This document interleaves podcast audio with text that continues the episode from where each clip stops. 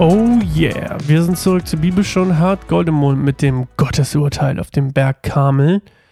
Und angefangen, ähm, ich habe das in zwei Teile geteilt, weil das ein bisschen lang ist. Der erste Teil ist Obadjas Suche. Und das ist äh, 1. Könige 18, 1 bis 15. Das ist so ein bisschen die, die Vorgeschichte. Die Monate vergingen und im dritten Jahr sprach der Herr zu Elia, geh und zeig dich Ahab. Also jetzt eine ganze Weile vergangen. Ich will dem Land Regen schicken.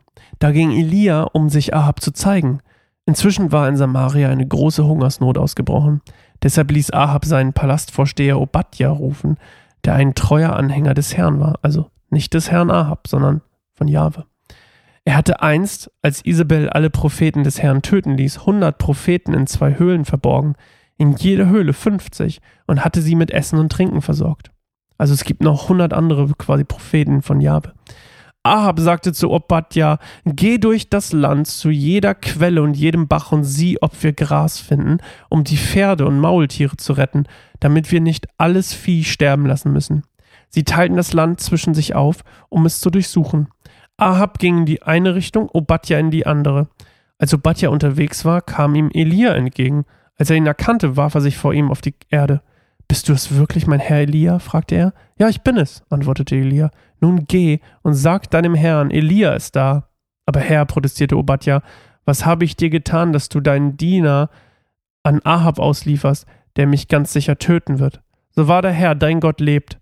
Der König hat dich in jedem Volk und jedem Königreich suchen lassen. Und jedes Mal, wenn man ihm sagte, Elia ist nicht hier, ließ Ahab das Reich und das Volk schwören, dass sie dich nicht gefunden hatten.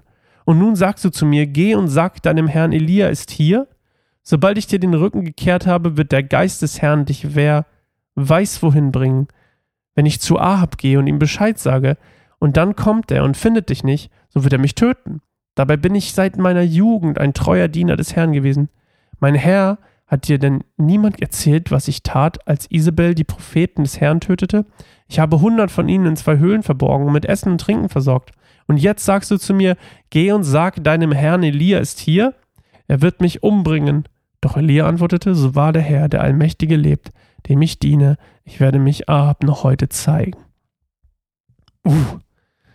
Also, der Typ hat Angst um sein Leben, logischerweise, weil er denkt, dass Elia gleich weg ist, weil er so heilig ist, dass er entrückt wird. So ungefähr, glaube ich, die Vorstellung. Und äh, diese Hungersnot ist vor allem, das ist das, was man geschichtlich rausfinden äh, kann, diese Hungersnot ist vor allem, oder diese Dürre ist vor allem da, wo Isabel und Ahab ihre Gottes-Götzenverehrung machen. Ähm, es reicht natürlich auf alle Ebenen, aber da ist es besonders schwer. Also trifft es besonders die Bösen, in Anführungszeichen. Und ähm, dieser Obadja hier glaubt an Jahwe, ernsthaft sogar, deswegen versteckt er die Propheten.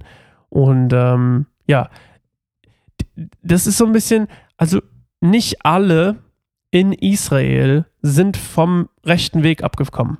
Aber Israel als Ganzes sozusagen, weil der, der Fisch stinkt vom Kopf, sagt man bei uns im Norden. Israel als Ganzes, als Ganzes sozusagen Land, Volk, wie auch immer, ist abgekommen vom Weg. Das heißt nicht, dass alle 100% vom Weg abgekommen sind. Und Gott ist ja auch gnädig mit denen, unter anderem mit diesen 100 Propheten.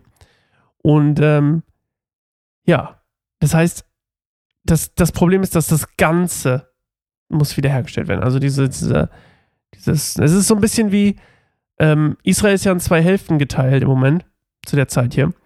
Und ähm, trotzdem ist, sieht Gott das, sogar drei?